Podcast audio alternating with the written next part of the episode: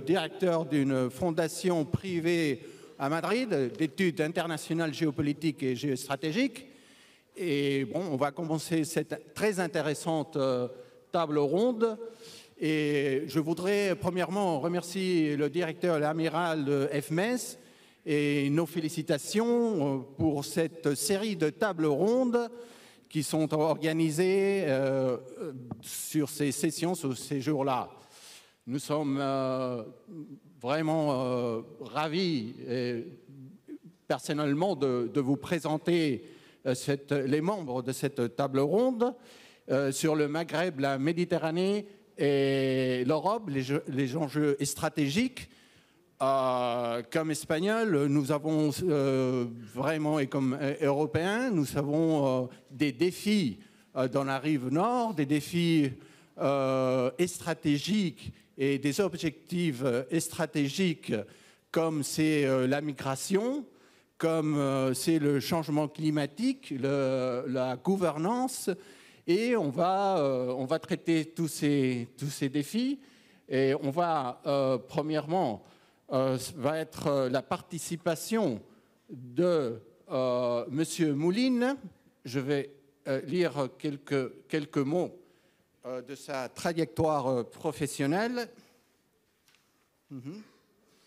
Monsieur Mouline, en novembre de 2007, il est nommé par Sa Majesté le Roi du Maroc directeur général de l'Institut royal des études stratégiques, institution dont la mission principale est de contribuer à l'éclairage des grands choix stratégiques du Maroc.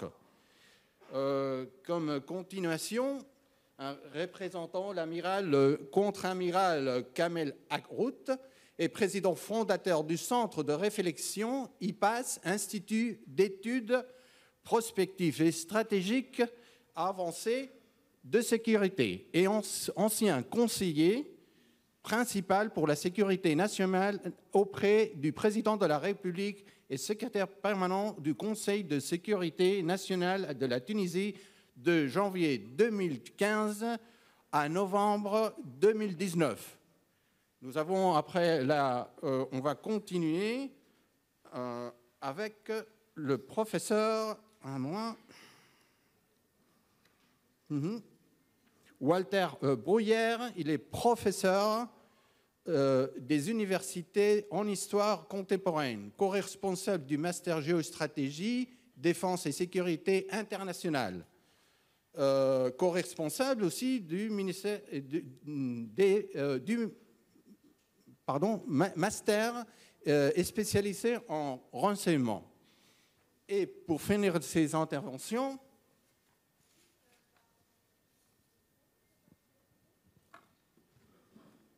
nous avons euh, Madame Cissé, euh, chercheuse à FRS et chercheuse sur les champs de la sécurité et défense, membre de l'Observatoire des futurs conflits spécialisé sur le nord de l'Afrique, Sahel et le golfe de la Guinée.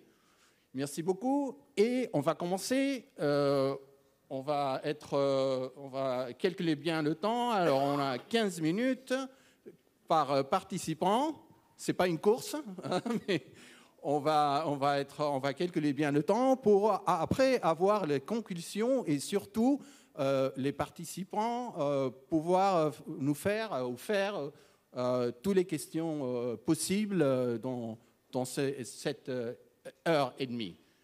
Alors, monsieur, vous avez la parole.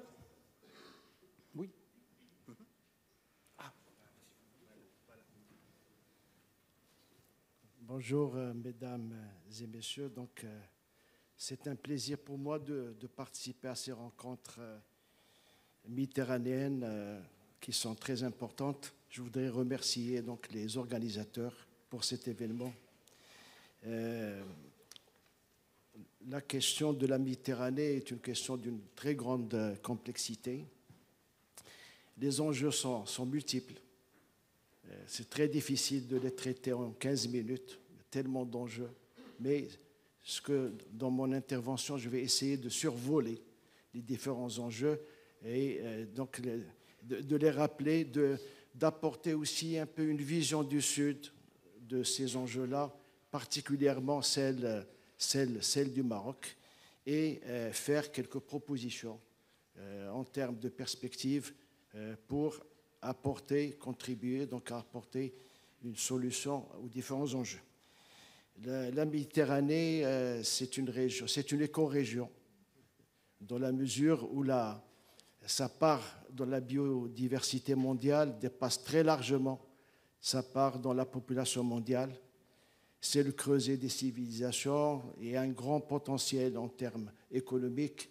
Euh, donc il y, a, beaucoup d'atouts, beaucoup de complémentarité entre les, pays, entre les deux rives de la Méditerranée, mais aussi de grandes difficultés, de grands enjeux dans un monde en, en fragmentation c'est un, un, espace de compétition économique entre les puissances, les puissances traditionnelles, mais aussi les puissances euh, émergentes.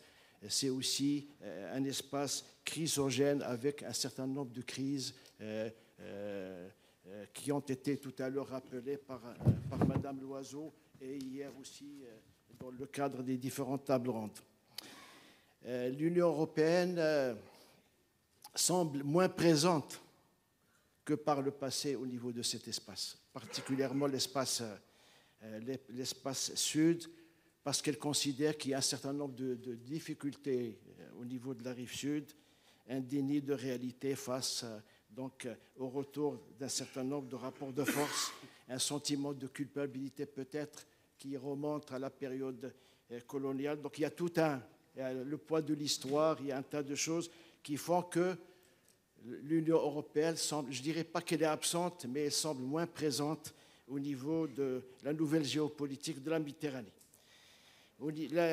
Pour ce qui est de la rive sud, on se rend compte de plus en plus, et là on l'a vu euh, à l'occasion de la, crise de, la, guerre en Ukraine, il y a une certaine neutralité qui se, euh, dégage avec, bien entendu, euh, une, orientation davantage en termes de vouloir euh, sortir des crises donc au sud de la Méditerranée et euh, euh, faire du développement économique. Et il y a encore quelques tensions en termes de délimitation de frontières entre la, la Grèce, la Turquie, entre la, entre la Tunisie, la Tunisie et, la Libye. il y a aussi au niveau du, Maghreb, au niveau du Maghreb, l'intégration économique du Maghreb, ce n'est pas faite. Ce n'est pas fait du tout.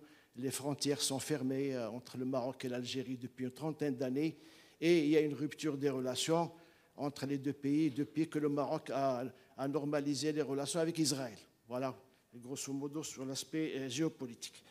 Sur l'aspect sécuritaire, donc la, question de la sécurité est fondamentale pour euh, tous les pays, qu'ils soient de la rive nord ou de la rive sud. Il y a aussi ce qui se passe au niveau de menaces terroristes en provenance du Sahel, du Sahel, de la Côte d'Afrique. Euh, souvent, euh, les, conflits sont médiatisés et euh, je suis convaincu que, peu de gens savent que l'Afrique, c'est plus de la moitié des conflits mondiaux aujourd'hui, selon le recensement des organisations des Nations Unies. Donc, ce qui se passe, les menaces terroristes au niveau du Sahel, bon, bien, entendu, ça, ça a des répercussions sur, sur euh, les pays du Maghreb, mais aussi, ils auront de plus, s'ils ne sont pas résolus, ils auront des répercussions sur, euh, sur euh, comment le Maroc intervient à ce sujet Le Maroc a toujours contribué à la paix au niveau international. nous, avons, participé à 14 missions, missions opérations unusiennes de maintien de la paix à la fois en Afrique, mais aussi euh, dans les pays européens, particulièrement euh, lors de la guerre du Kosovo. Le, Maroc aussi a abrité les négociations entre, euh, factions libyennes pour la, résolution donc pendant la, guerre civile, et ça continue aujourd'hui. Et le seul accord aujourd'hui qui est, qui est reconnu par la communauté internationale, c'est l'accord de Sreat, donc à proximité de Rabat, entre les différentes factions euh, fraction euh, libyenne. pour ce qui est de, euh, pour ce qui est de comment le, Maroc est perçu en termes de, de sécurité, en tant que nous avons à l'Institut royal d'études stratégiques fait une, une, enquête de perception par les, dirigeants des institutions européennes c'est comment ils voient la contribution du Maroc. C'est un, grand nombre de problématiques dont, dont j'ai parlé. Pour ce qui est de l'aspect sécuritaire, ils considèrent que, que, que le, Maroc fait de bonnes choses, mais ces, interventions restent peut-être euh, moins connues, moins connues euh, euh, par les dirigeants des institutions européennes. par contre, nous avons une bonne perception pour ce qui est de la, sanctuarisation du territoire après les, attaques terroristes de, mai 2003 euh, et en matière de réglementation du champ religieux qui aujourd'hui a mis fin un peu à, l'islamisme euh, qui se développait avant les attentats de, 2003. pour ce qui est de, les autres enjeux stratégiques, bon, la Méditerranée, euh, c'est l'une des régions euh, qui sont les, plus touchées par le, changement climatique. Euh, les eaux côtières ont connu une augmentation de la température qui dépasse 1 degré durant les trois, trois dernières décennies. L'acidification de la Méditerranée, c'est connu de tous. Il y a des mesures en termes de pH qui le confirment.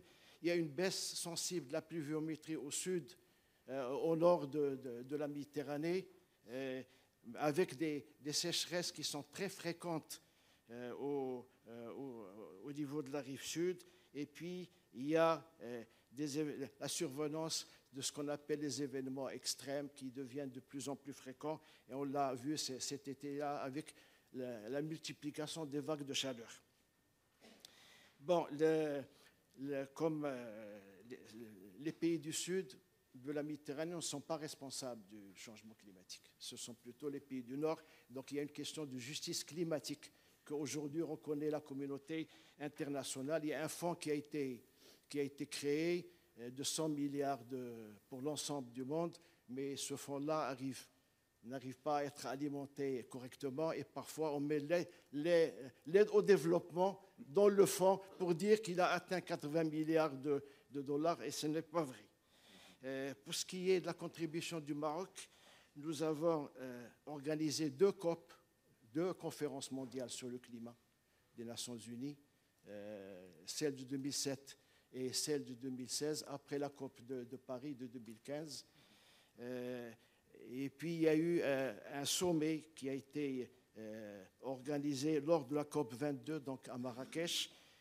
C'est le premier sommet africain de l'action où euh, Sa Majesté le roi Mohamed VI a voulu que les, dirigeants africains parlent d'une seule voix euh, en ce qui concerne cette problématique du changement climatique. Pour ce qui est de l'insécurité alimentaire, euh, elle s'est aggravée avec la crise en Ukraine, et surtout les dernières années. D'abord, une crise d'approvisionnement sur les marchés mondiaux des denrées alimentaires, une crise économique marquée par la hausse de l'inflation, et puis euh, une crise climatique avec des conditions difficiles. Tout ça est venu au même moment, la sécheresse, euh, euh, la baisse des précipitations et tout ça. En Afrique du Nord, la proportion de la, population affectée par l'insécurité alimentaire est de 7%. Ce, taux-là monte à des proportions extraordinaires quand on considère l'Afrique. C'est l'Afrique réellement qui est, est menacée par, par l'insécurité alimentaire. Donc la raréfaction de l'eau au sud de la Méditerranée, c'est quelque chose qui est connu. La surexploitation des eaux souterraines qui font qu'aujourd'hui on creuse à des centaines de mètres pratiquement pour retrouver de l'eau, c'est des réalités. Euh, bon, le Maroc contribue parce qu'il a à la sécurité mondiale, parce qu'il dispose de 75% des réserves mondiales de phosphate. Et donc là, c'est toute une politique euh, qui est mené par, le, euh, par le, groupe OCP, qui est le principal opérateur public dans, dans ce domaine. C'est une transformation d'une grande partie de la production de phosphate en engrais, avec une diversification des, des livraisons. Avant, c'était l'Inde avec 40%. Aujourd'hui, c'est l'Afrique avec 25%. Donc, nous contribuons à la sécurité alimentaire africaine, à, des études de sol, etc. Il y a le Brésil qui représente 20% et l'Inde 20%. Et puis le reste et entre les, entre les, les différents pays. Pour ce qui est de l'énergie, là aussi, la crise en Ukraine a montré la vulnérabilité non seulement de l'Europe, mais aussi de tous les pays importateurs de, pétrole en matière, en matière énergétique. Les stratégies de, transition énergétique ne, se font pas au même rythme au nord et au sud, et ne se, font pas aussi au même rythme entre les pays qui ne disposent pas de ressources fossiles et ceux qui, euh, ont un potentiel de production de ces, ressources. Euh, D'où notre contribution au Maroc à cette question-là, c'est d'abord une politique énergétique basée sur les ressources, euh, les énergies renouvelables, qui représentent aujourd'hui plus que 41% de la capacité électrique nationale. On peut, en quelques années, on a pu développer euh, une grande production de, et nous, estimons qu'en en 2030, nous arriverons à au moins 52% de ce bilan énergétique. Les énergies renouvelables, là, ici, c'est le solaire, l'éolien et bien entendu l'hydraulique qui a commencé à être développé il y a, pratiquement plus de, de 80 ans. En matière d'énergie, il y a aussi ce grand projet, le gazoduc Nigeria-Maroc-Europe, qui va être un, projet d'une très grande importance. Les études avancent, l'étude de faisabilité est terminée, le, tracé est terminé. C'est le gazoduc euh, qui n'a pas de concurrence aujourd'hui parce qu'il y avait un, gazoduc Nigeria, euh, Algérie, euh, Europe mais là, ce gaz, gazoduc-là passe par une zone de grande sécurité et donc sa faisabilité aujourd'hui risque d'être entravée par ça. Donc le tracé est fait et nous entamons le stade de signature de convention avec une quinzaine de pays. Et c'est un projet qui va contribuer à l'électrification de l'Afrique. Aujourd'hui, le, taux d'électrification de l'Afrique ne dépasse pas 60%. Euh, si on exclut l'Afrique euh, du Nord, tout le reste n'est presque pas euh, électrifié et il va contribuer aussi au développement économique de, cette région. La migration, euh, aussi un grand, un grand enjeu. Là aussi, je voudrais euh, montrer qu'il y, y, a parfois de fausses perceptions de la migration. D'abord, ce n'est pas une migration du sud vers le nord, dans la mesure où, euh, de, la Méditerranée, dans la mesure où le taux de mobilité intra-africain et le, la mobilité de la population africaine est de l'ordre de 3% de la population, contre 12% en Europe. D'un autre côté, cette migration-là est intra-africaine. Entre 75 à 80% de la migration, elle est à l'intérieur du continent africain. Donc ce qui va vers l'Europe, c'est une partie de cette migration. Bon, bien entendu, euh, les politiques, euh, ce qui a manqué jusqu'à présent, c'est qu'au niveau européen, on ne voit la migration uniquement sous, le prisme sécuritaire. D'ailleurs, chaque fois qu'il y a migration, il y a sécurité à côté. Alors que la migration, il faut chercher ses causes profondes. Et la migration peut être aussi utile quand il s'agit de migration euh, choisie, une migration circulaire et une migration aussi qui combat, le, euh, je dirais, la, fuite des cerveaux. Pour cette migration, il faudrait une approche globale, intégrée, et qui s'attaque aux causes euh, réellement profondes de, de, de, la migration et que ce soit une, une approche aussi multidimensionnelle. Le, le, Maroc a aussi contribué à ça, à la fois sur le plan africain, parce que le roi, c'est le, le, leader, il est considéré comme leader africain de la migration. Il a été en charge d'une politique africaine de la migration qui, euh, a été proposée et retenue par la Commission euh, africaine euh, avec trois niveaux. Un niveau continental, un niveau euh, pour les, communautés, les groupements économiques et euh, un niveau national. Et nous avons aussi en 2000, décembre 2018 à Marrakech organisé la dernière séance qui a permis l'adoption du pacte, mondial pour les migrations euh, sûres, ordonnées et régulières. La coopération économique entre les rives, la rive sud et la rive nord de la Méditerranée, là aussi, il y a eu des évolutions. Il y avait l'accord de Barcelone après le, les accords de Slow en, les accords d'Oslo 93, Barcelone c'était 95, mais c'était axé uniquement sur le libre-échange avec un caractère standardé des accords.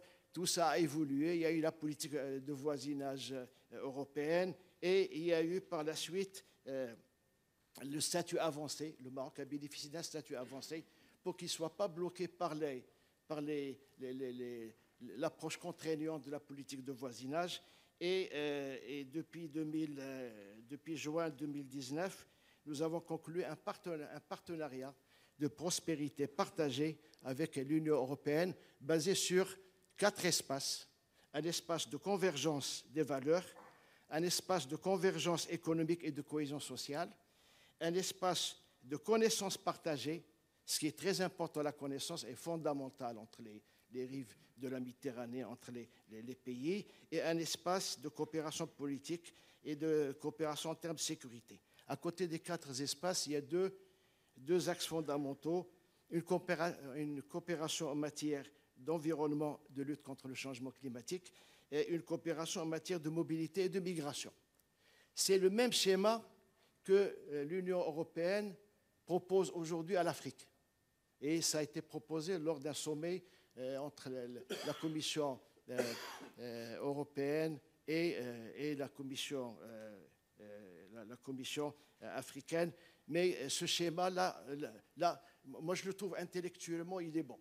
Ce qui reste, c'est qu'il faut les mécanismes, qu'il faut développer les mécanismes pour concrétiser ce type de partenariat. Et aussi, il faudrait que ce partenariat puisse euh, prendre en considération les spécificités des pays, euh, des pays, euh, des pays de la rive sud de la Méditerranée, mais aussi des pays, des pays africains en général. Donc c'est l'approche européenne, c'est on réfléchit, on conçoit, on vous propose de, mettre en place, mais il n'y a pas un dialogue un dialogue stratégique qui permet de euh, tenir compte des, spécificités des, pays, euh, euh, des pays de la rive sud de la Méditerranée ou de, l'Afrique en général, parce qu'il ne faut pas se limiter aux voisins immédiats de l'Europe, il faut, faut aussi les voisins des voisins, et ça, ça c'est très important. si je ne sais pas si j'ai un peu de temps pour donner quelques perspectives. J'ai quelques tout à l'heure, je peux les présenter. Bon, les perspectives, d'abord, il faudrait revoir ce, le, partenariat, j'en ai parlé aussi. Euh, ce partenariat de prospérité partagée, moi je pense qu'il faut il faut qu'il soit euh, euh, discuté, approfondi avec les pays de la rive sud et avec les pays africains, évoluer aussi vers une coopération qui ne reste pas, qui ne reste pas technique. Il faut que la, la, coopération, le partenariat soit un partenariat politique. Le partenariat entre l'Europe et les pays du sud, de la rive sud de la Méditerranée, ne, ne, doit pas être comme, un, comme, un carte, comme une carte euh, dans, de menu dans un restaurant. Il faut que ça soit global. Euh, on est d'accord sur tout. Euh, on ne dit pas aux, aux, pays du Sud, vous êtes bien quand, quand, quand vous faites des choses économiques, mais sur certaines questions politiques, non, on n'est pas d'accord, etc. Le partenariat, il est global. Il n'est pas, pas, et c'est un partenariat, le partenariat qu'il faudrait développer est un, partenariat je dirais, qui apporte une vision de très long terme. Il faut qu'on dépasse cette vision court-termiste qui a prévalu jusqu'à présent. Je pourrais parler des autres euh, problématiques par la suite. Euh, Merci beaucoup, Monsieur Mouline.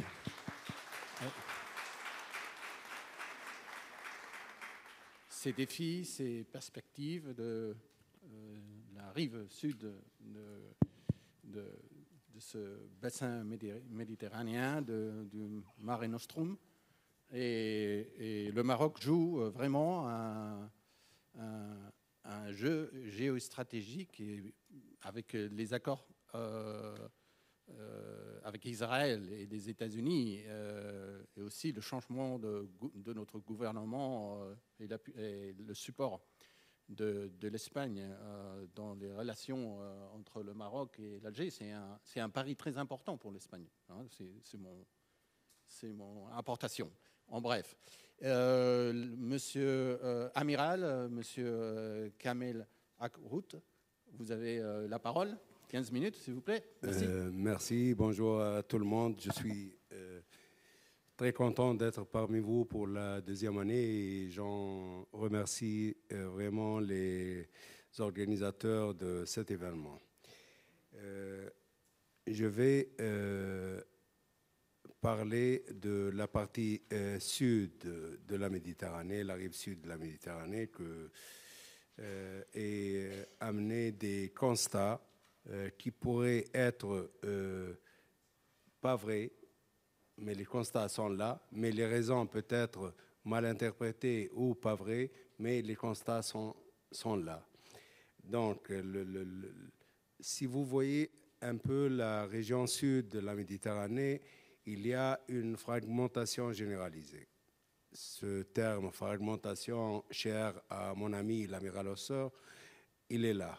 Vraiment euh, une euh, fragmentation entre les États, que ce soit de l'Afrique du Nord ou ceux de la, partie subsaharienne. Euh, le rêve de l'Union du Maghreb arabe malheureusement, euh, dans, euh, du domaine est passé du, domaine euh, dans le domaine du passé, personne n'en parle. Ce, sont des rêves de tous les citoyens maghrébins de voir une union maghrébine, malheureusement, avec ce qui se passe entre deux pays qui sont le, Maroc et l'Algérie, ça freine l'évolution de, cette union. Euh, le bilan de 12 années de crise euh, depuis la révolte de 2011, les, les, les, les, printemps arabes, ce qu'on appelait les printemps arabes, euh, ont, ont, été largement négatifs sur les relations des deux rives, malheureusement. si on va un peu vers le sud, euh, euh, vers la région du Sahel, on voit que c'est le chaos généralisé aussi, un chaos politique, un chaos avec les, guerres, avec les coups d'État, un chaos euh, socio-économique avec la misère, la pauvreté, avec, avec les taux de natalité immenses, avec la migration, avec le, chômage. Euh, avec euh, une population très jeune, mais qui n'a pas accès aux écoles ni aux, facilités de, la vie. Euh, sur le plan aussi sécuritaire, c'est un chaos. Donc, cette, cette, ce panorama a donné quelque chose quand même de commun à toute cette région sud-méditerranée, ce sont ses perceptions vis-à-vis du Nord. Permettez-moi de résumer ces perceptions euh, en dix points.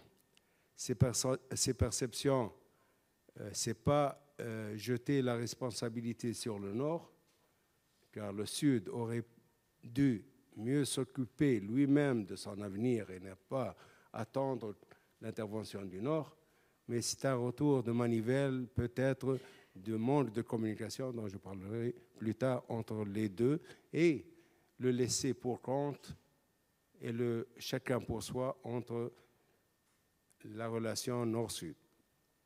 Donc, je commence par le premier point sur le plan euh, sécuritaire. Tous les indicateurs montrent que la maîtrise des frontières est dégradée partout.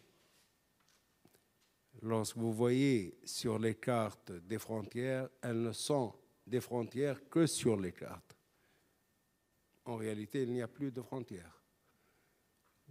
Ce qui, les gens peuvent se déplacer facilement, peut-être le seul endroit au monde où les gens se déplacent librement entre les pays.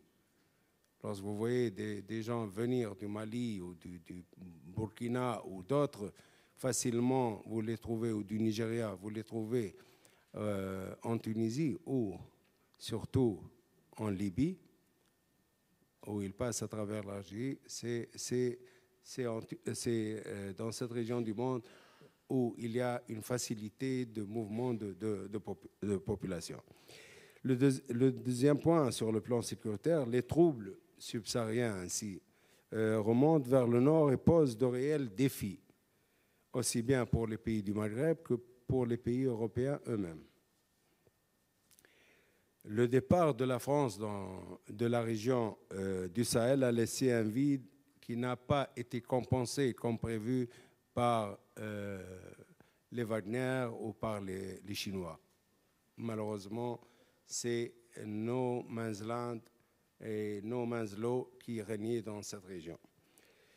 Euh, la situation du Niger, au Niger, pardon, vient souligner le vide stratégique au Sahel et qui va certainement profiter à des acteurs locaux et des structures infra-étatiques.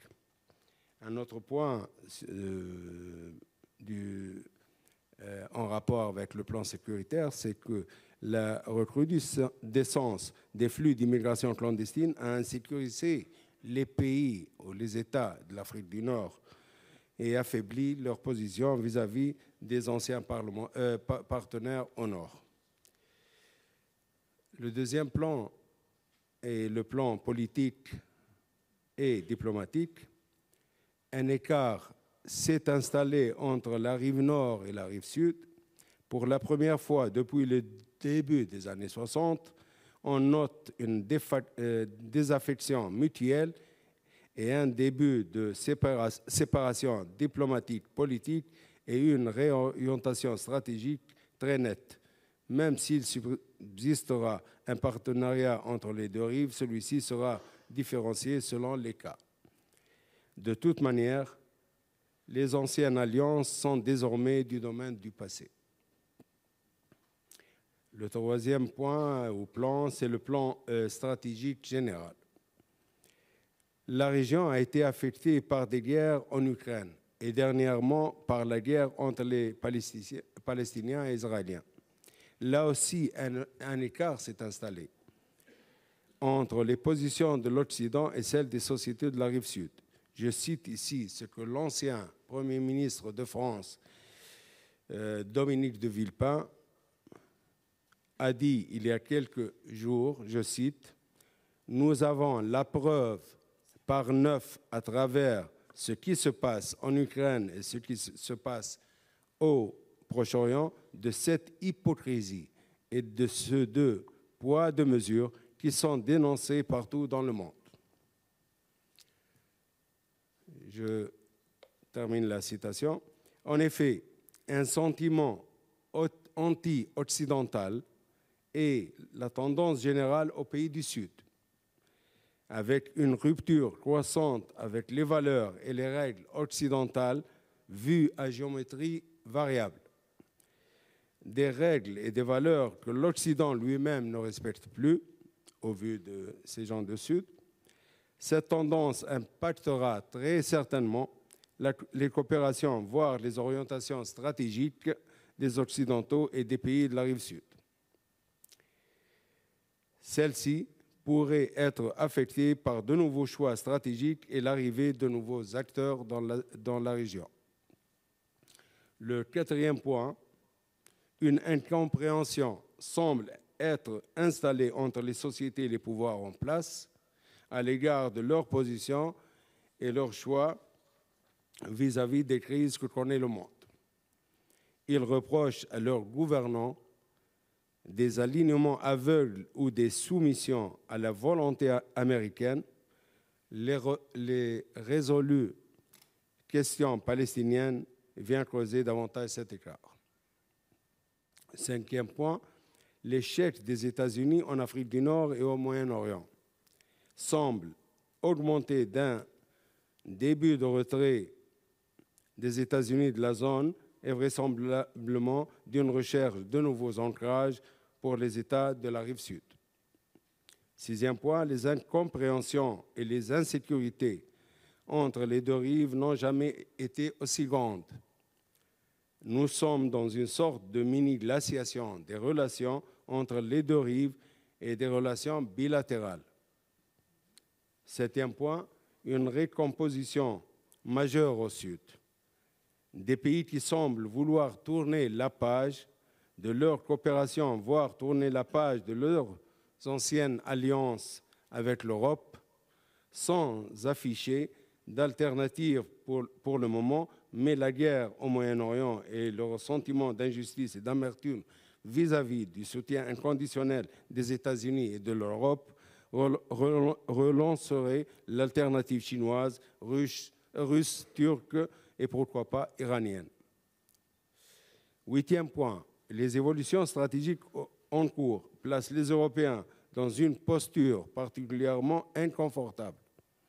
Le flanc sud, qui était perçu comme plutôt stable et prévisible et qui laissait envisager des opportunités économiques par son intégration progressive au système européen, favorisée par l'augmentation du commerce maritime nord-sud et Europe-Asie, est perçu de plus en plus comme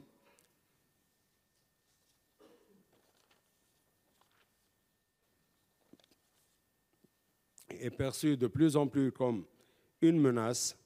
Il est devenu beaucoup plus instable, s'éloigne de l'Europe, sa population montre un ressentiment croissant exacerbé par des puissances arrogantes et revanchardes, et les États qui les composent disposent désormais de moyens de perturber, de déstabiliser, voire de frapper leurs voisins du Nord.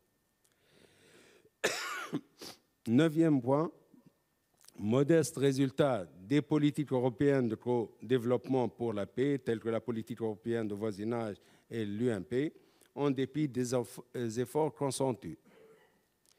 Dixième point, l'échec des printemps et la démocratisation au Sud ne viennent pas seulement du mauvais choix des acteurs locaux et l'instabilité politique qui en a suivi, mais viennent aussi des facteurs externes à la région tels que les ingérences, interventionnisme opportuniste, contre-coups économiques et sociaux, formes de mise sous tutelle, marginalisation et xénophobisation des gouvernements européens et montée du populisme dans les deux rives, euh, fuite des cerveaux contre entrave à la mobilité. Résultat, un monde de communication qui se cristallise, qui cristallise plutôt plus que jamais toutes les incompréhensions entre les deux rives et un écart de développement abyssal qui se creuse entre deux mondes séparés par un détroit de 14 km. Merci.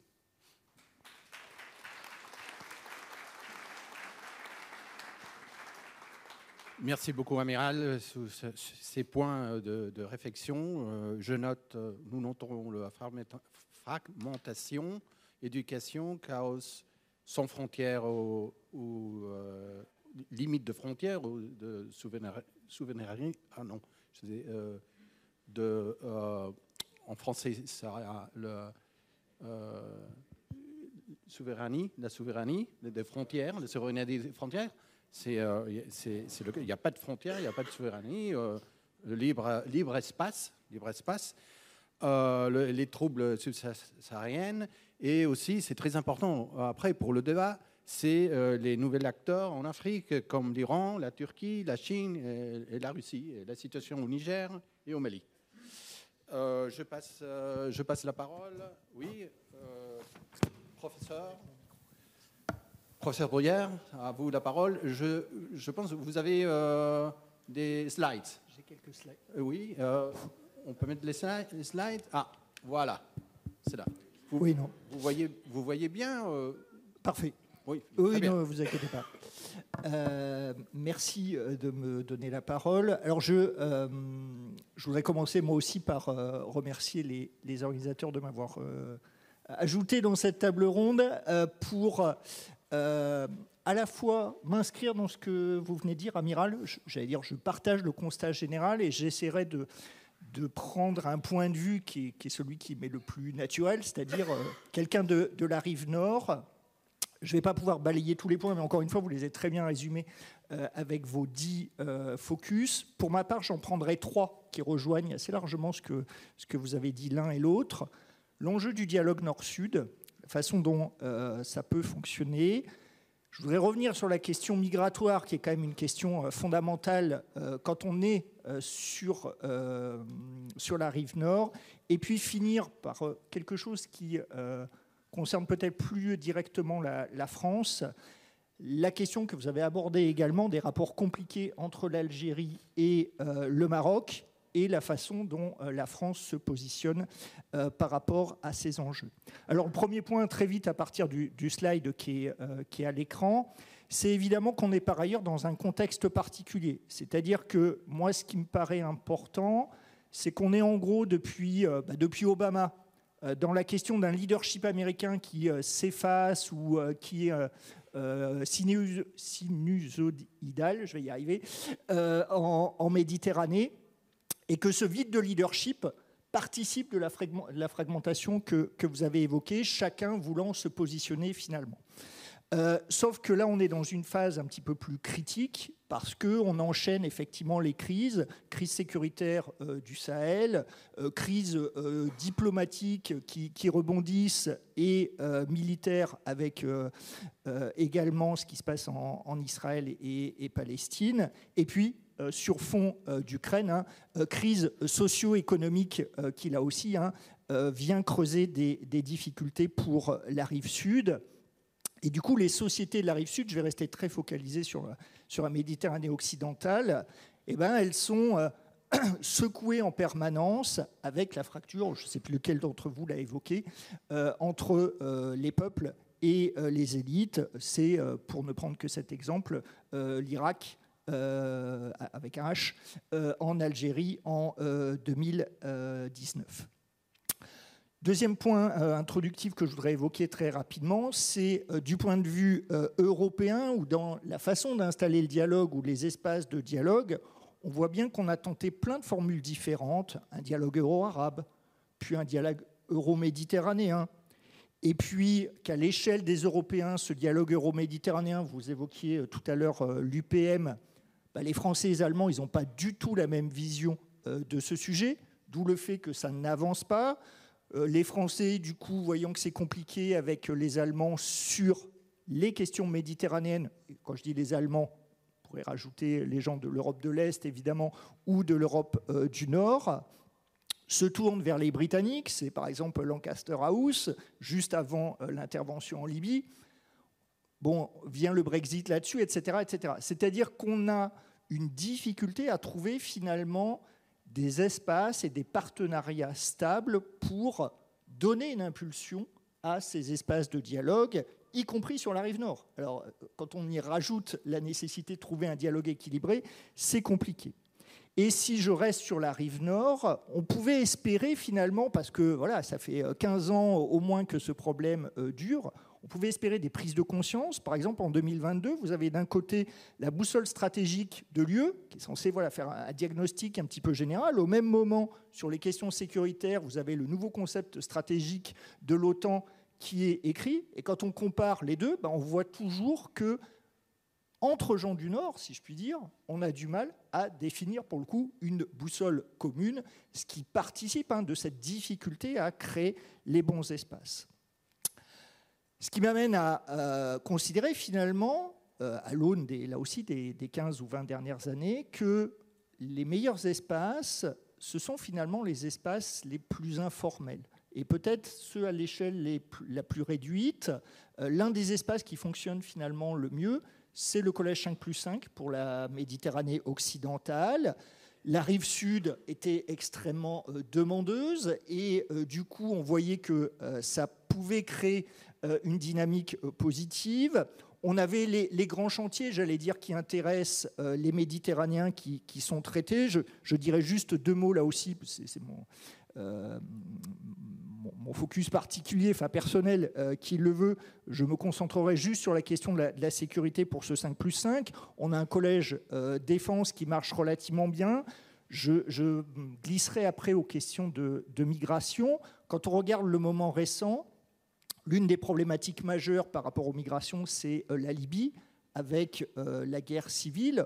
Or, où est-ce que pour la première fois les deux SEMA, le SEMA d'Aftar d'un côté et Al-Haddad de l'autre ont commencé à dialoguer, à envisager de réunification d'institutions militaires, voire ont évoqué des questions de sécurisation malgré leur opposition des formes de coopération sur les sécurisations de frontières, c'est dans le 5 plus 5. Donc on voit que c'est un des espaces hein, qui peut participer finalement à euh, cette capacité, à cette capacité à trouver des espaces de dialogue.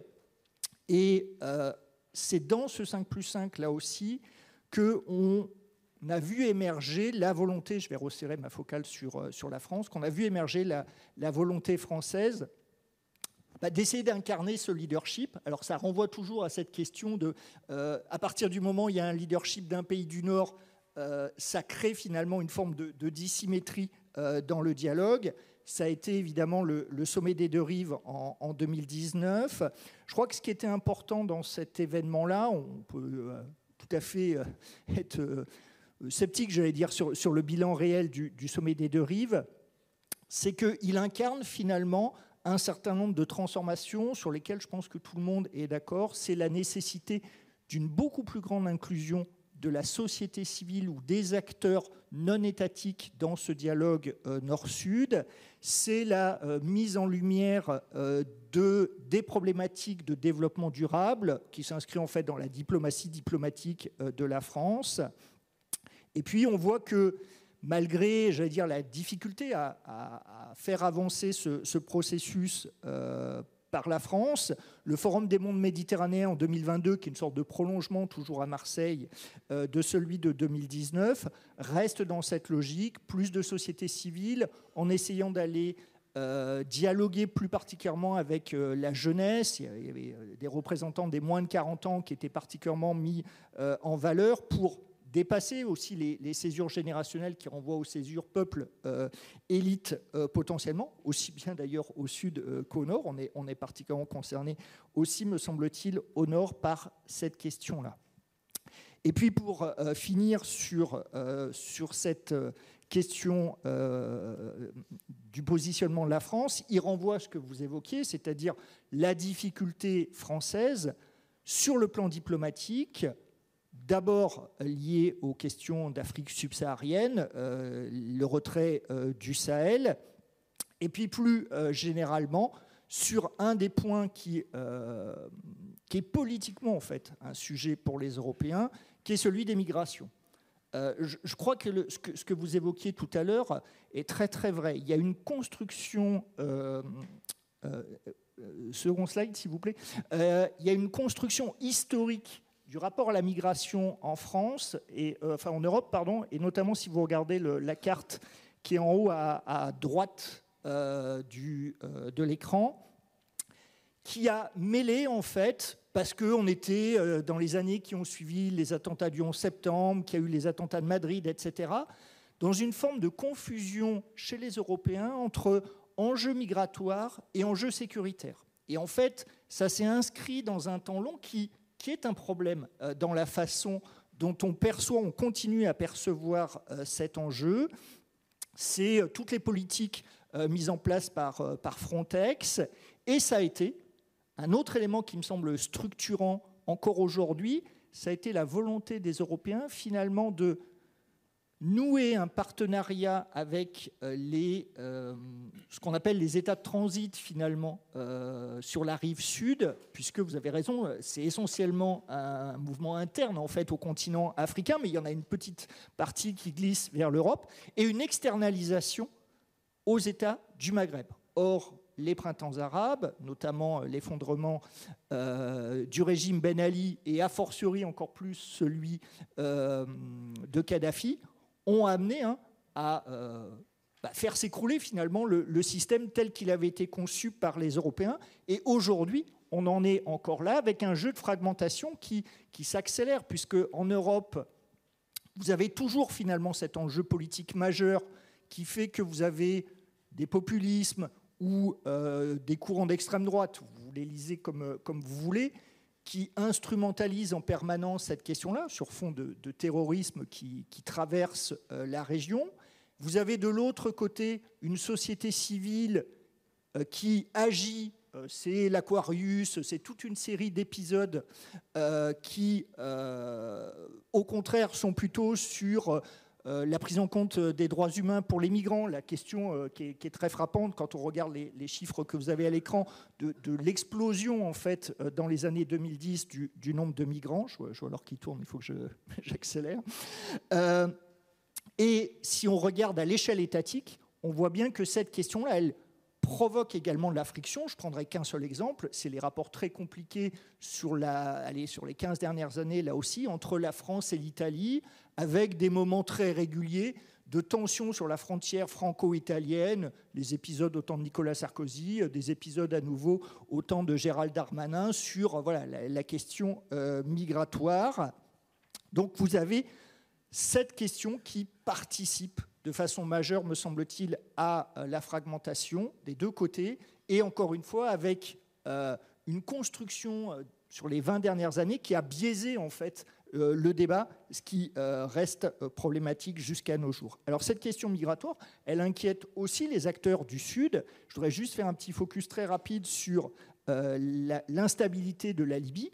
On voit bien que l'instabilité de la Libye, chacun des acteurs participe à son niveau, et on voit bien en même temps la fragmentation permanente. Vous avez l'Algérie qui le perçoit pratiquement comme les Européens, c'est-à-dire ce n'est pas une question migratoire, c'est une question terroriste et de pénétration terroriste, du coup euh, création dans le sud algérien d'un fossé au milieu du, désert pour essayer de, freiner les passages de frontières.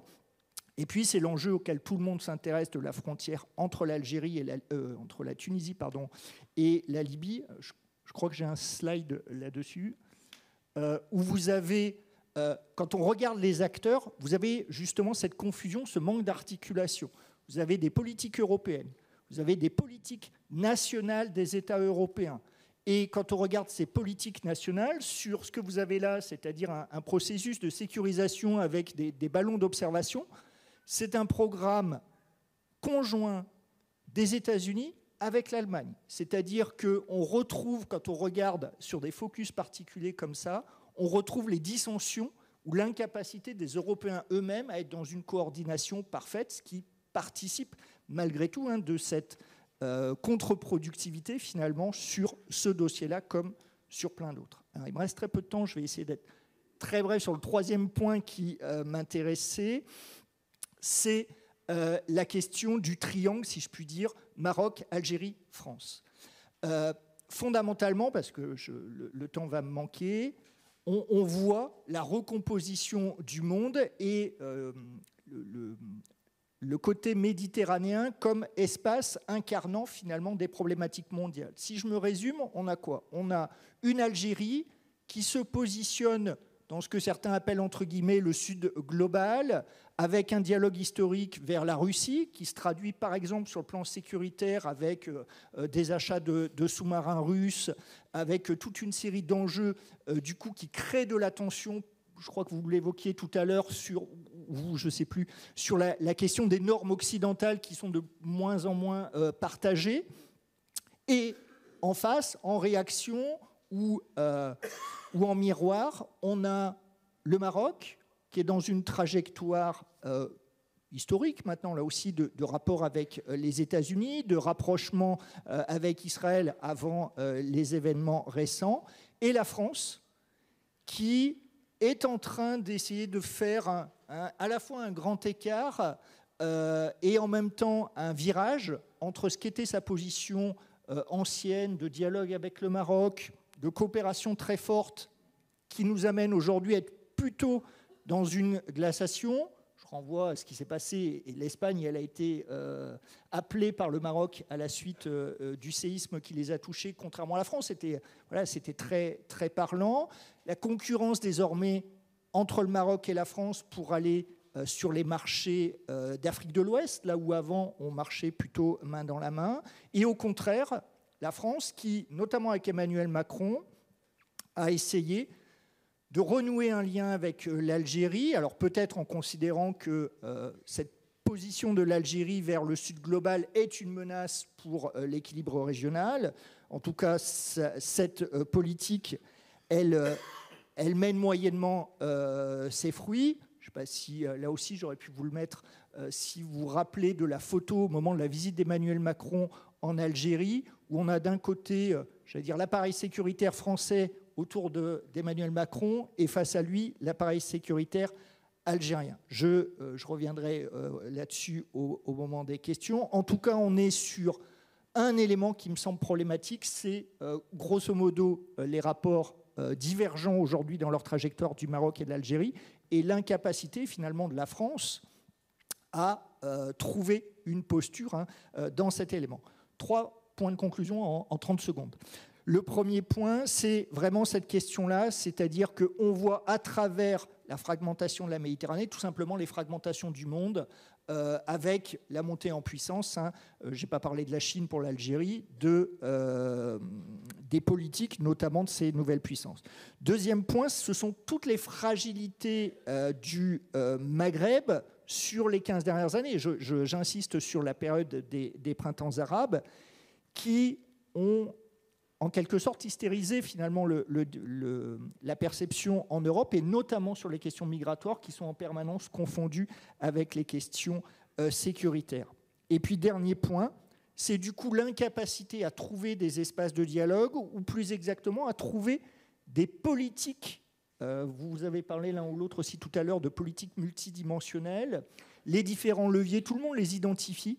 La capacité à les articuler en permanence de façon concrète et efficace aux différentes échelles, pour l'instant, personne n'y arrive vraiment. Et je crois que c'est ça le problème.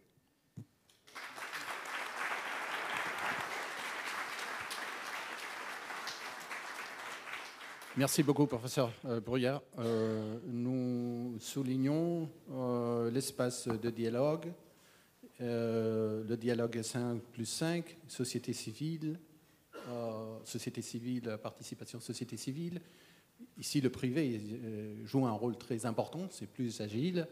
La migration sécuritaire et la coordination européenne. Mhm. Bien. Euh, on passe à Madame Cissé. Vous avez la parole. Merci beaucoup. Merci beaucoup. Bonjour à tous. merci encore une fois aux organisateurs. C'est un plaisir pour moi d'être parmi vous. Alors moi, je vais un peu plus me concentrer plus au sud, donc euh, mettre la focale euh, sur la région Sahel, dont euh, on a beaucoup parlé déjà. et donc je vais, répéter certaines choses.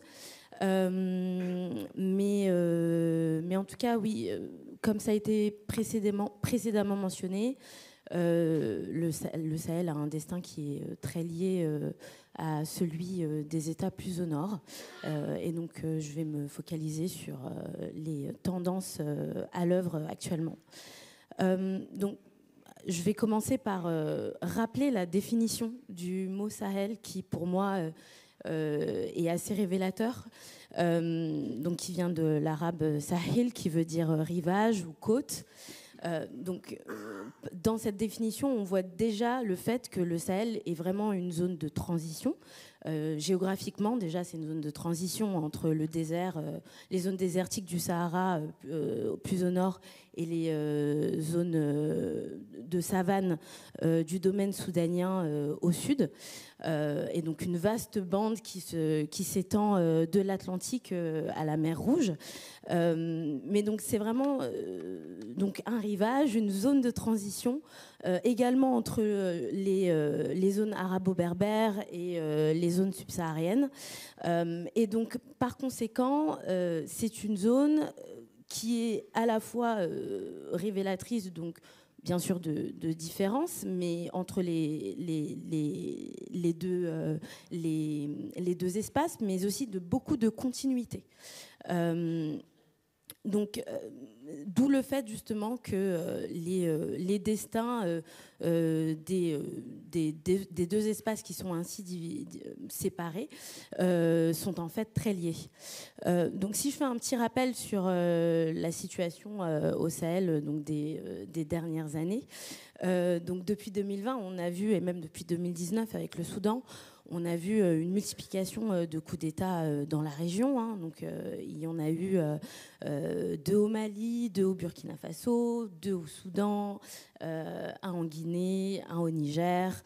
et en fait, il y a eu 14 tentatives en Afrique depuis 2021 et 221 coups d'État tenté ou réussi sur l'ensemble du continent entre janvier 1950 et fin août 2023. Euh, donc ce, chiffre, euh, pour rappeler que le coup d'État n'est pas nécessairement une nouveauté sur le continent euh, tout entier et en particulier au Sahel. Ce qui est nouveau ici, c'est la fréquence de ces coups d'État. et en fait, cette multiplication et cette, voilà, cette fréquence accrue euh, est pour moi révélatrice euh, d'une part de, de faiblesse structurelle étatique dans la zone, mais également d'un changement de paradigme dans la région qui est pour moi symptomatique, enfin, qui, qui se traduit notamment par l'émergence d'une nouvelle ère historique, générationnelle, qui est, où l'on voit un rejet croissant des élites traditionnelles. Euh, les différents coups d'État, il faut aussi garder à l'esprit que ce sont des coups d'État qui s'inscrivent à la fois dans des contextes nationaux spécifiques euh, et un contexte régional également distinct. Euh, tous les coups d'État ne peuvent pas être analysés euh, sous le même prisme.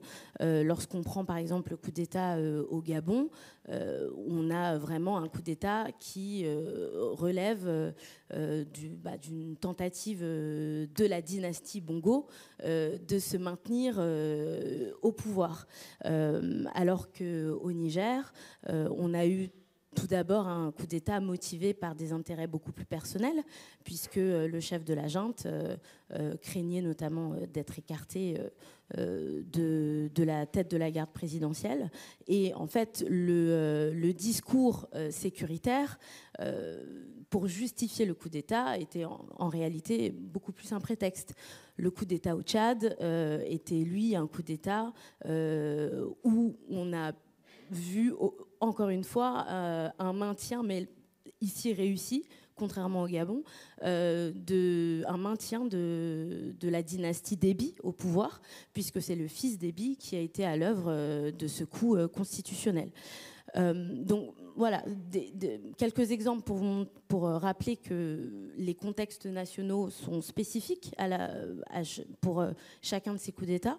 Mais en revanche, on retrouve quand même des similitudes à travers notamment euh, un, contexte régional qui, pour moi, se caractérise par trois points. Tout d'abord, la rupture des contrats sociaux dans la région. Euh, une crise du modèle démocratique et, euh, et également euh, une remise en cause d'alliances traditionnelles comme on a pu le voir avec la France. donc en fait, les nombreux tout, d'abord, la rupture des contrats sociaux s'explique en particulier par la difficulté de nombreux États sahéliens à contrôler pleinement leur territoire euh, et à assurer euh, les services de base pour leur population. Et c'est ce manque de gouvernance étatique et ces blocages politiques récurrents euh, qui ont contribué à un fossé croissant entre les populations et les élites traditionnelles euh, d'autre part. Donc on a vraiment, euh, à mon sens, un, divorce croissant qui s'opère euh, entre le peuple et le pouvoir. Et, ainsi, c'est ce qu'on a pu voir également à l'œuvre lors de, nombreux de, ces coups d'État. Quand bien même, le, pour, encore une fois, pour prendre l'exemple du Niger, quand bien même le prétexte sécuritaire n'était pas le motif premier euh, du coup d'État euh, mené par euh, le général Chani. on a tout de même, on a eu tout de même au Niger, donc un ralliement populaire certes qui a été instrumentalisé, mais qui, est, qui, qui a également des, racines dans le sens où le mandat Bazoum n'était pas sans critique de la part de la population, lié notamment au fait que la population, et en particulier les mouvements d'opposition, ont été largement muselés aussi bien euh, sous euh, le mandat euh, Bazoum que sous, le mandat de son prédécesseur Issoufou. on a également à l'œuvre une crise du, modèle démocratique, dans le sens où on a de nouvelles générations qui ne se reconnaissent plus dans, cette, dans cet idéal démocratique, car ces générations n'ont pas connu euh, les, euh, les, premiers régimes euh, autoritaires qui ont été mis en place après les indépendances, mais qui, du coup, ne voient pas non plus dans la démocratie quelque chose de salvateur qui s'est accompagné de plus de croissance ou de développement pour eux. au contraire, à, leur sens, la démocratie, ne leur a pas apporté plus d'opportunités.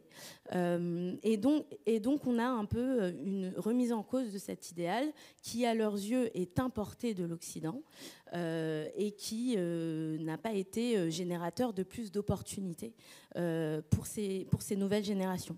Et en, et en conséquence, le corollaire de tout ça, c'est que bah, les, les, élites politiques euh, étant remises en cause, leurs alliés euh, traditionnels également, euh, et en tête de ces alliés traditionnels, donc la France, qui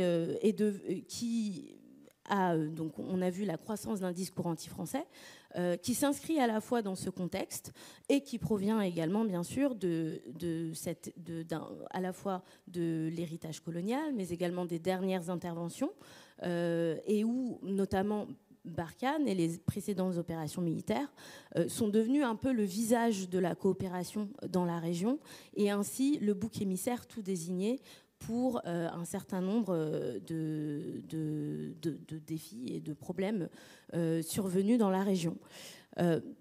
donc, rapidement, parce que j'ai pas beaucoup de temps non plus, mais quel quelles conséquences euh, pour l'espace méditerranéen Donc, on en a déjà euh, euh, plusieurs choses ont déjà été dites, donc je vais je vais revenir je vais revenir dessus. Mais comme je l'ai rappelé en début d'intervention, le Sahel est une zone de, transition. Euh, donc on a une très forte porosité des frontières entre l'espace euh, nord-africain et euh, l'espace subsahárien. Porosité des frontières qui favorise une contagion des menaces d'une zone à l'autre pour moi, il y a des exemples qui sont très parlants. Euh, la crise libyenne de 2011 a été l'un des principaux catalyseurs de, euh, la crise malienne euh, en 2012 et donc plus tard de l'expansion terroriste dans la région. ACMI, qui aujourd'hui est beaucoup plus euh, euh, offensif dans la région à travers sa, franchise sahélienne euh, qui est donc le, le JNIM. ACMI est originellement une organisation nord-algérienne qui est née lors de la crise de la guerre civile dans les années 90 et ACMI est en fait le successeur du GSPC, du GIA et du GSPC algérien.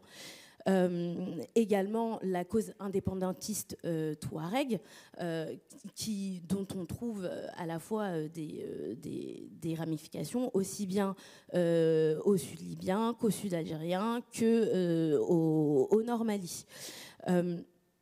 donc on a un risque d'expansion terroriste vers les pays d'Afrique du Nord, dans la mesure où la situation actuelle, la crise politique actuelle au Sahel euh, contribue, euh, enfin, ou du moins bénéficie prioritairement aux, terroristes. Les, premiers, les, premières études, notamment euh, menées par l'ACLED, montrent déjà une hausse assez significative de la violence politique depuis, depuis les coups d'État.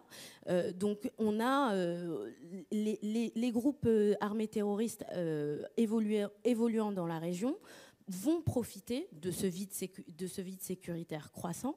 Euh, et euh, ceci peut très bien se, traduire euh, à moyen long terme par notamment une relance de, des activités opérationnelles des d'ACMI au, sud Libye, puisque pour l'instant, ces derniers temps, le sud Libye était davantage une base arrière euh, pour les groupes euh, armés terroristes euh, sahéliens. Mais en cas d'expansion significative des groupes armés terroristes sahéliens, ceci pourrait en effet entraîner des menaces plus croissantes envers, le sud, envers le sud de la Libye, mais également, pourquoi pas, des actions à forte résonance médiatique, y compris dans les pays du Maghreb, en particulier l'Algérie, mais aussi la Tunisie. Euh, on a également un risque euh, de reprise plus régionale de l'irrédentisme touareg. Euh, on voit ces, dernières semaines, on a vu donc la reprise des conflits entre les groupes armés normaliens et Bamako. on est dans une situation où on peut très bien revenir à, ce qu'on a observé, enfin, à ce qui s'est passé en 2012. donc la, crise, on a un, risque de reprise de rébellion touareg euh, plus généralisée. Euh, également euh, la prolifération des trafics, encore une fois avec cet axe notamment de, flux, d'armement entre la Libye, le Niger et le Mali. et bon, on a parlé des migrations, mais j'y reviendrai puisque je suis assez d'accord également avec mes copanélistes. Euh, et pour l'Europe, euh, bien sûr, une dégradation de la situation sécuritaire dans la région euh, s'accompagnera notamment de menaces croissantes envers les ressortissants européens présents dans la région, mais aussi tous les autres intérêts stratégiques et économiques présents dans la région. Donc, pour conclure, je reviendrai sur deux, deux, deux, défis. Donc, le défi démographique et le défi climatique. Euh, défi climatique, puisque le Sahel est considéré comme l'une des régions les plus vulnérables euh, au changement climatique euh, au monde. Le Tchad est même considéré comme le pays le plus vulnérable selon l'indice Andy Gain. Et, donc, on a, en raison de sa situation géographique et de sa dépendance à l'égard de secteurs bah, très sensibles à la variabilité climatique, l'Afrique de l'Ouest sera en première ligne. Euh, mais le Sahel est aussi en passe de devenir le poumon démographique euh, du monde, puisque la population est en, cours, est en train de doubler depuis 2010. Donc entre elle, doit doubler entre 2010 et 2030. Elle doublera encore d'ici 2050. Et le Niger, le Niger, lui seul, représentera 40% euh, de la hausse démographique du Sahel. donc, si. Bien sûr, ces défis-là vont surtout euh, s'accompagner, euh, outre les défis euh, bien sûr d'insécurité alimentaire, d'une hausse des migrations intra-africaine. Donc ça a été dit, et, je pense que encore une fois c'est important de le rappeler, euh, les migrations sont, euh, sur le continent sont principalement intra-africaines, et le nombre de migrants internes dus au climat pourrait atteindre 32 millions d'ici 2050 en, euh, en Afrique de l'Ouest. Et le, Niger et le Nigeria en particulier seront les pays les plus touchés avec euh, respectivement euh, donc 19 millions et 9 euh, millions de migrants. Donc tous ces, tous ces défis seront porteurs de, de, tensions et de risques de violence croissants au sein de la région. mais ces migrations euh, étant, encore une fois, principalement intra-africaines, la fermeture des frontières plus au nord euh, ne feront qu'aggraver euh, les migrations illégales. Donc, mes derniers mots, ce sera vraiment pour rappeler que si le Sahel est très identifié par ces menaces, on en oublie toutes les opportunités dont la région est porteuse. Euh, c'est une région euh, qui est abondante en ressources humaines et en ressources naturelles. 65% de la population a moins de 25 ans. C'est l'une des régions les plus jeunes du monde. et par conséquent, les investissements dans l'éducation, dans la formation professionnelle entraîneront des dividendes démographiques importants.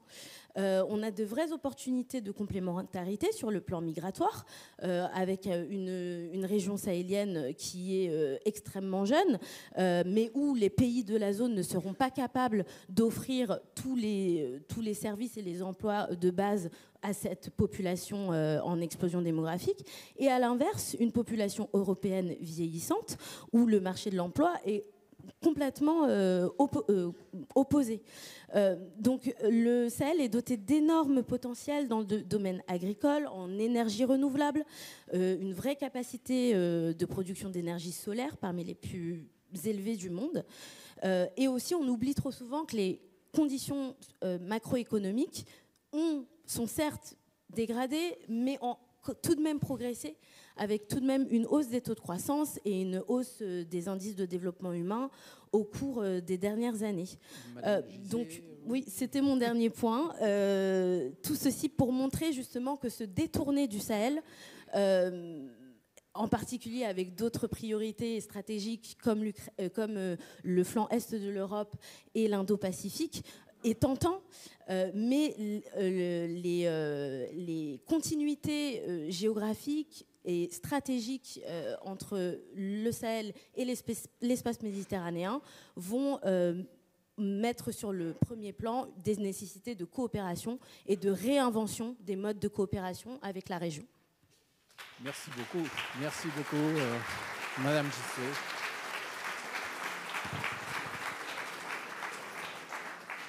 Vraiment très intéressant. Vous avez éclairé cette zone de transition, cette zone de, de inestable inestable, cette zone de dégradation, de coup d'État, de, gouvernance, de problème de gouvernance, de crise de la démocratie.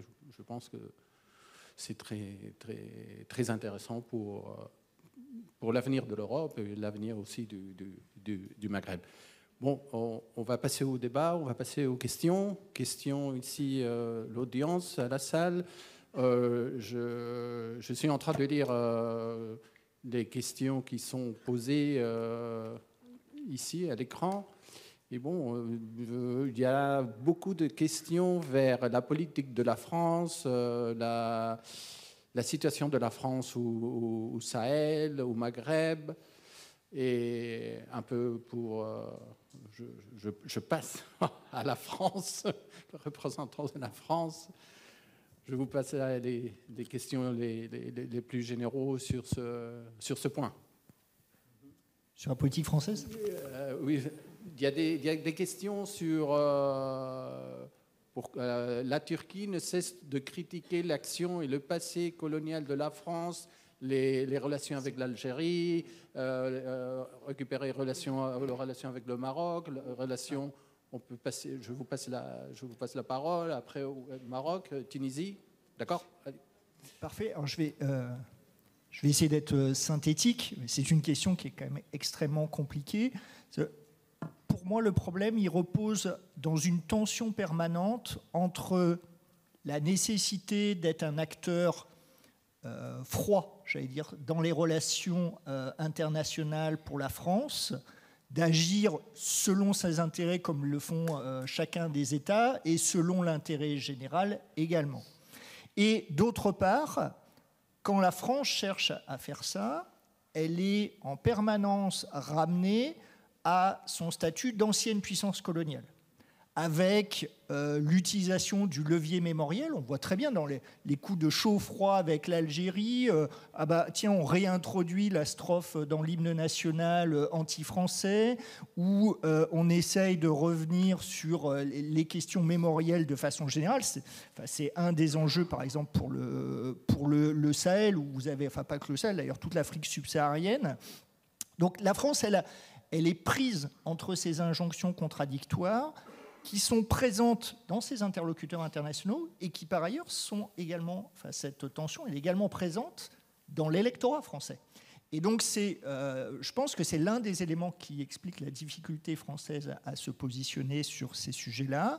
C'était un des risques euh, pris par Emmanuel Macron en faisant le choix de se tourner vers l'Algérie. Ce n'est pas le seul paramètre, mais c'est un des paramètres.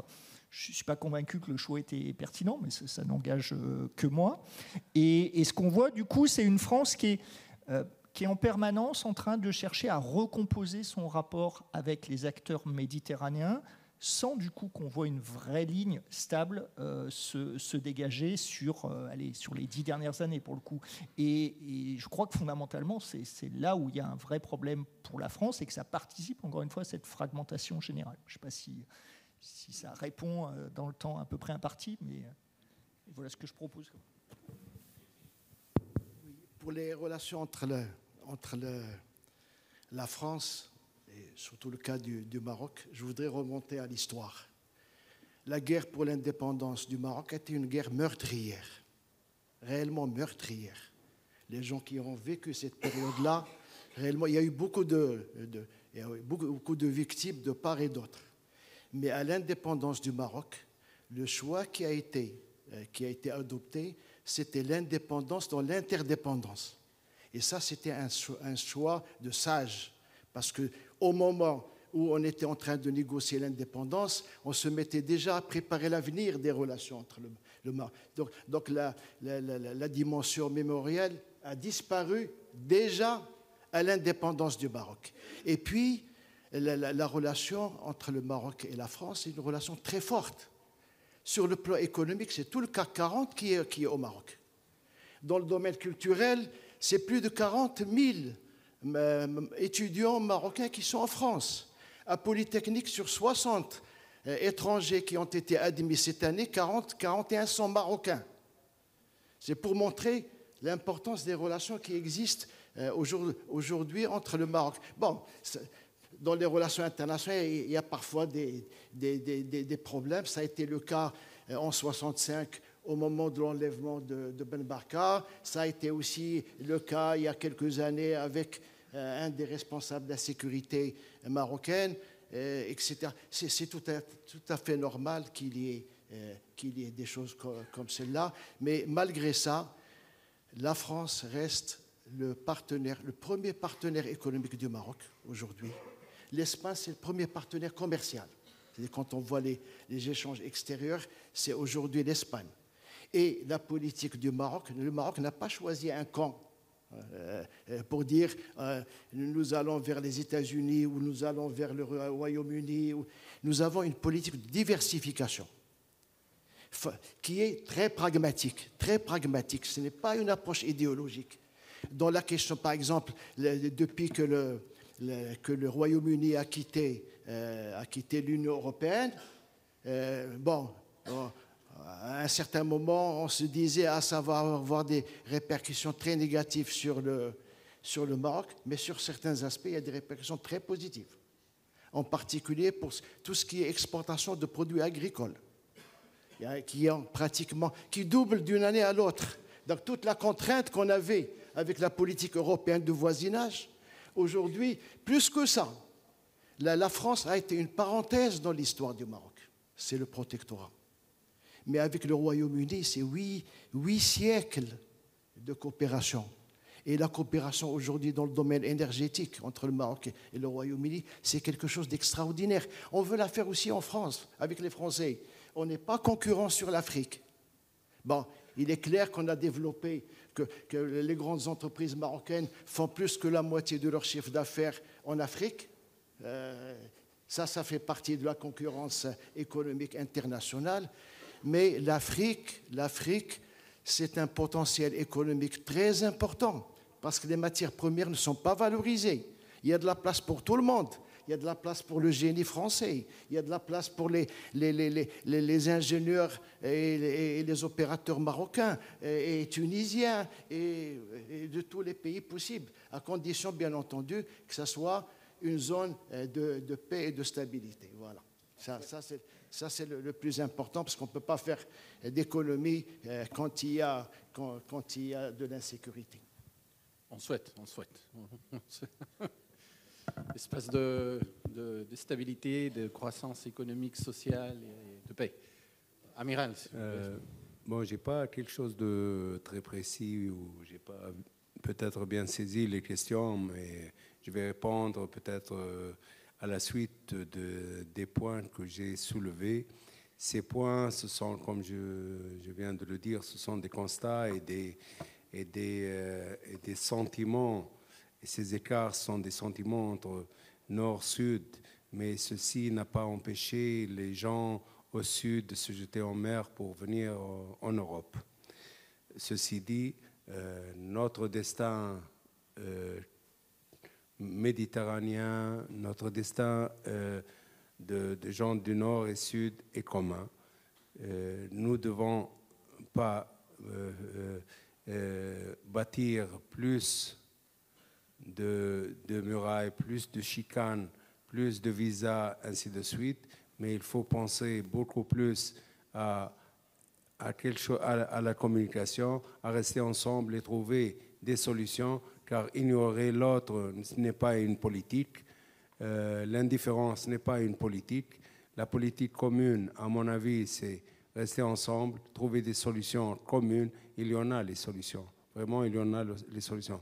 Vous parlez de migration, il y a pas mal de choses.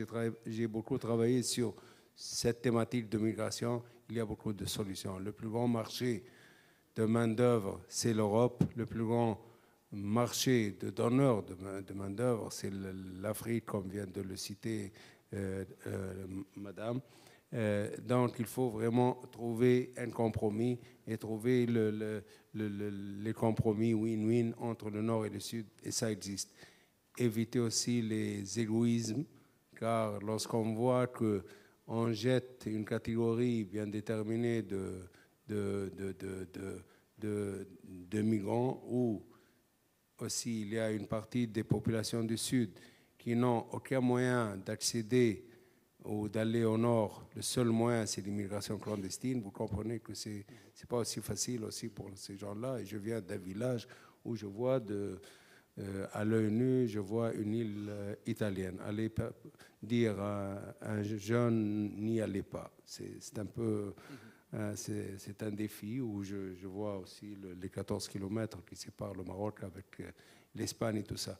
C'est pour ça que je dis les échanges, que ce soit académiques, les échanges aussi de ce qu'on appelle chez nous, c'est le, drain, le brain drain, c'est-à-dire le, le, départ des cerveaux. Et il faut les intégrer dans cet échange de, migration.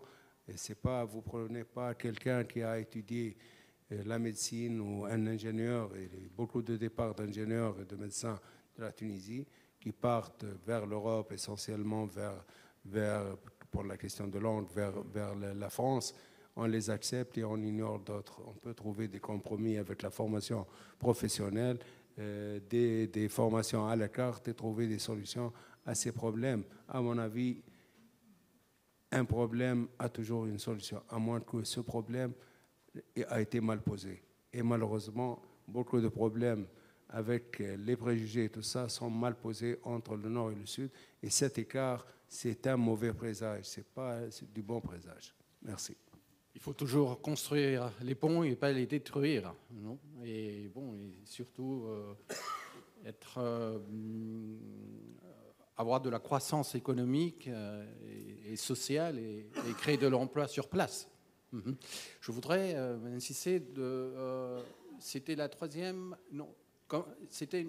quelle est la position de la société civile en Afrique subsaharienne sur ces coups d'État? Je voudrais poser la question.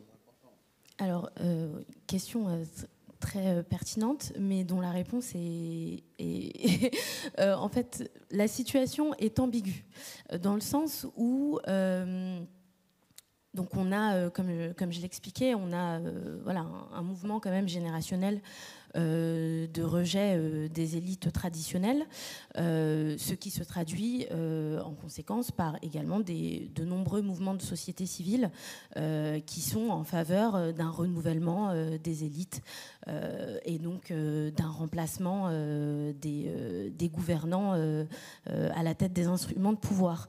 maintenant, d'une part, euh, il est difficile de mesurer précisément euh, la part, euh, déjà le soutien populaire euh, à ces, enfin, l'exactitude du soutien populaire à ces coups d'État, dans le sens où on est déjà dans, dans, dans une région où on n'a pas forcément des, des, instituts, des capacités de sondage très précises. Il y a un très, un très bon institut qui s'appelle Afrobarometer et qui fait régulièrement des sondages mais de manière générale, euh, on a quand même une difficulté à aller euh, vraiment euh, sonder bah, les, populations.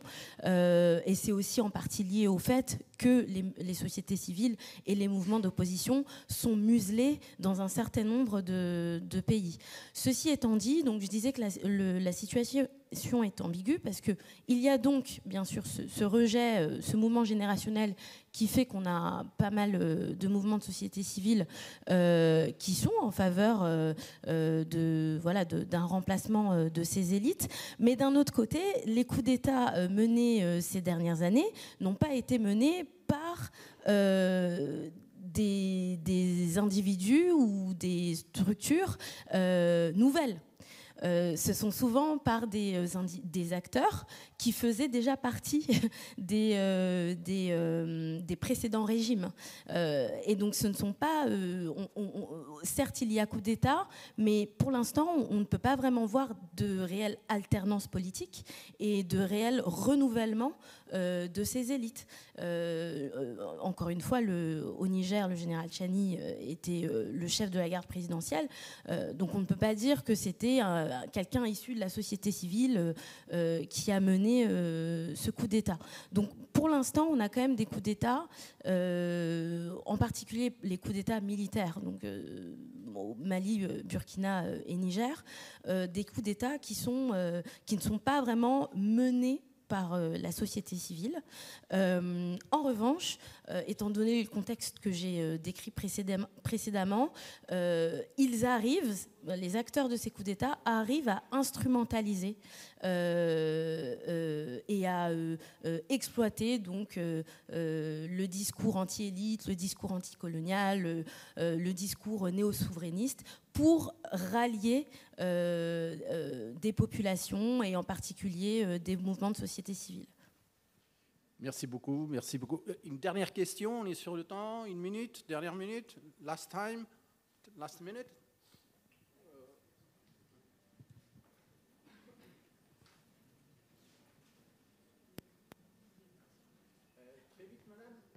Oui, alors très vite, c'était pour euh, Michel Perron, député euh, de Seine-et-Marne, mais varoise de cœur, c'est pour ça que je suis ici, mais c'est surtout sur le sujet du Sahel que je voudrais euh, rebondir sur ce que vous venez de dire, Madame Cissé, pour être présidente du groupe d'amitié parlementaire, évidemment, France-Niger. Donc, moi, je vais vous parler du coup d'État du Niger. Alors, vous avez dit fort justement que c'était l'histoire d'une personne, hein, le général Chani mais aussi parce qu'il euh, euh, il, recevait des mannes pétrolières. Hein, et bon, évidemment, comme euh, il avait entendu la, petite musique et qu'il était sur le départ, c'est pour ça qu'il a fait ce, coup d'État très personnel.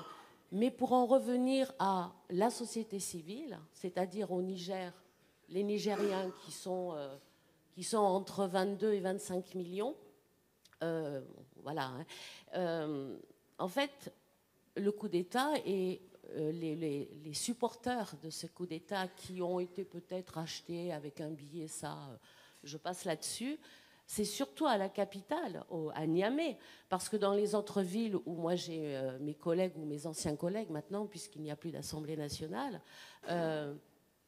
la, population continue à vivre, continue à, savoir ce qu'elle va manger le lendemain, hein, puisque vous êtes très au fait de, l'état, du pays en matière euh, alimentaire. Euh, ça, leur passe au-dessus, euh, voilà, hein, comme on dit vulgairement, au-dessus. Eux, ceux qui cherchent, et c'était, en bonne voie, c'est pas pour, je ne suis pas une pro-Bazoum, hein, mais j'ai, observé, moi, pendant ces 6-7 dernières années, euh, évidemment la fin euh, de la présidence d'Issoufou, mais aussi euh, le bon, le bon la, bonne transition démocratique. Et je, suis d'accord aussi avec vous qu'il y avait une certaine euh, partie des oppositions qui étaient muselées, mais pas emprisonnées, muselées. Hein, ça a une grosse différence euh, sur le territoire euh, africain. Merci. voilà. Merci. merci. Merci beaucoup. Très bref. oui, et on, C'est tout à fait juste. Bah, Niamey est historiquement le bastion de l'opposition au Niger. donc, mathématiquement, presque, c'était c'était naturel que euh, l'essentiel euh, des supporters du coup d'État soit, euh, soit surtout présent à Niamey. Et c'est vrai que dans, dans, les campagnes nigériennes, on n'a pas observé de vastes mouvements de manifestation.